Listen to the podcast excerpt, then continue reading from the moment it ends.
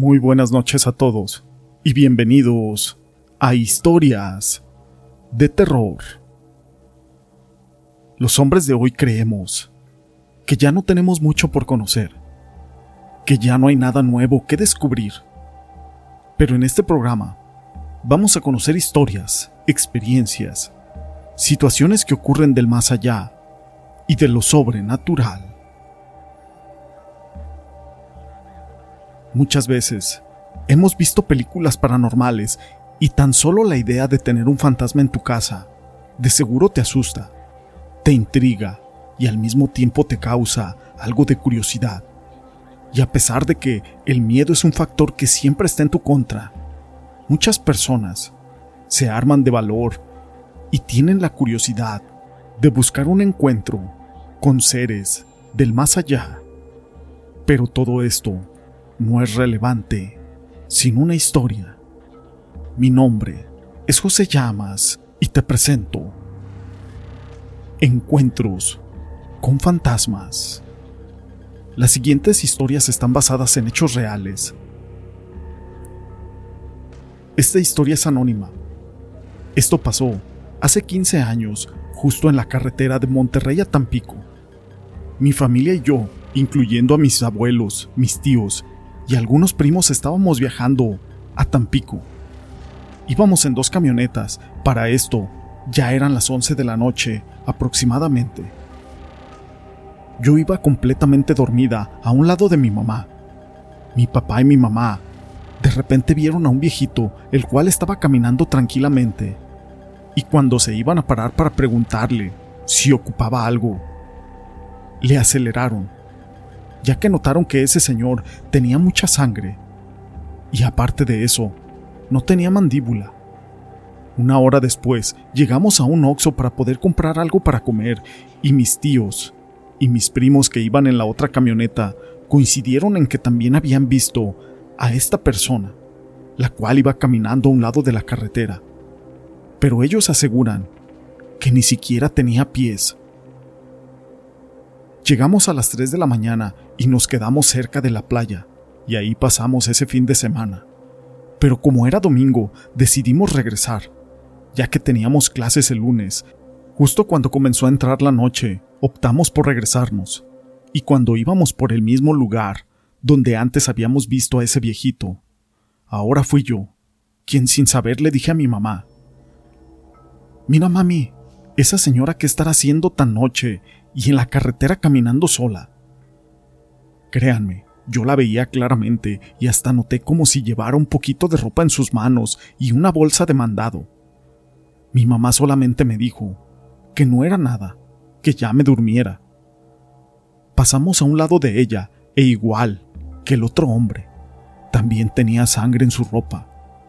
Cuando llegamos a Monterrey, mi mamá le platicó a todos y coincidieron en el mismo lugar así que suponemos que aquellos viejitos eran aparecidos y a lo mejor fallecieron juntos en algún accidente o tal vez los atropellaron.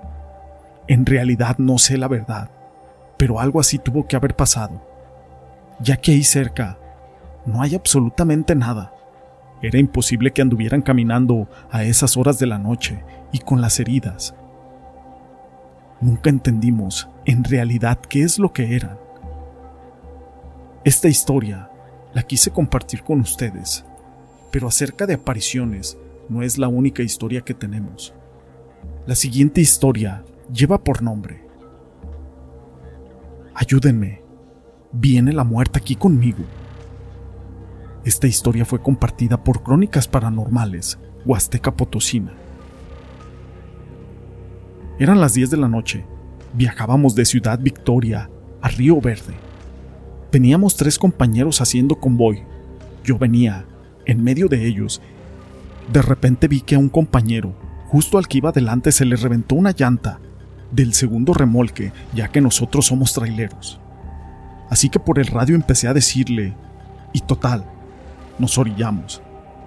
Estábamos poco antes de llegar a los cerritos, pero este compañero no tenía mucha experiencia. Apenas tenía como un mes que había empezado en este hermoso oficio que es ser trailero y que a mí en lo personal me ha permitido llevar comida a mi casa durante mucho tiempo.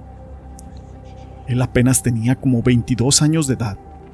Total, nosotros nos paramos y le ayudamos a cambiar la llanta y entre la plática nos empezamos a reír. Pero en ese momento escuchamos como si alguien estuviera rezando. Padre nuestro, que estás en el cielo, santificado sea tu nombre. Venga a nosotros tu reino. Y todo lo demás de esta oración, pero se escuchaba como murmullos. No era muy claro. Los tres en ese momento volteamos a ver a todo nuestro alrededor, como buscando a alguien. Y yo en ese mismo rato supe que no había sido el único que había escuchado esas palabras. Pero nadie dijo nada. Continuamos cambiando la llanta y entre broma y broma nos volvimos a reír. Y volvimos a escuchar. Danos hoy nuestro pan de cada día. Perdona nuestras ofensas, como también nosotros perdonamos a los que nos ofenden. Y después, una especie de murmullos. La risa a todos se nos quitó de la cara en cuestión de segundos y uno de mis compañeros dijo, Si escucharon, ¿verdad? Y nosotros claramente contestamos que sí, que lo habíamos escuchado desde hace rato. La primera ocasión no dijimos nada. Les pedí a mis compañeros que nos apuráramos, y la verdad es de que yo me empecé a sentir nervioso y yo veía la cara de mis compañeros. Ellos también reflejaban ese miedo que yo estaba sintiendo. Nos apuramos y escuchamos pasos, como si más personas nos estuvieran haciendo compañía. Pero por más que volteábamos para un lado y para el otro, nosotros no lográbamos ver nada. Así fue como terminamos de cambiar la llanta y seguimos nuestro camino. Pero a tan solo unos 500 metros adelante vi como el camión de mi compañero se comenzaba a hacer de un lado a otro, como si estuviera perdiendo el control. En ese momento yo empecé a hablarle por el radio y él me respondió con una voz muy agitada diciéndome, Ayúdenme, ayúdenme, viene la muerte aquí conmigo. Después de lo que dijo, por fortuna o por suerte, logró controlar la unidad y se detuvo. Lo vimos, y el pobre estaba todo asustado. En realidad estaba bien pálido y aparte de eso helado de su cuerpo.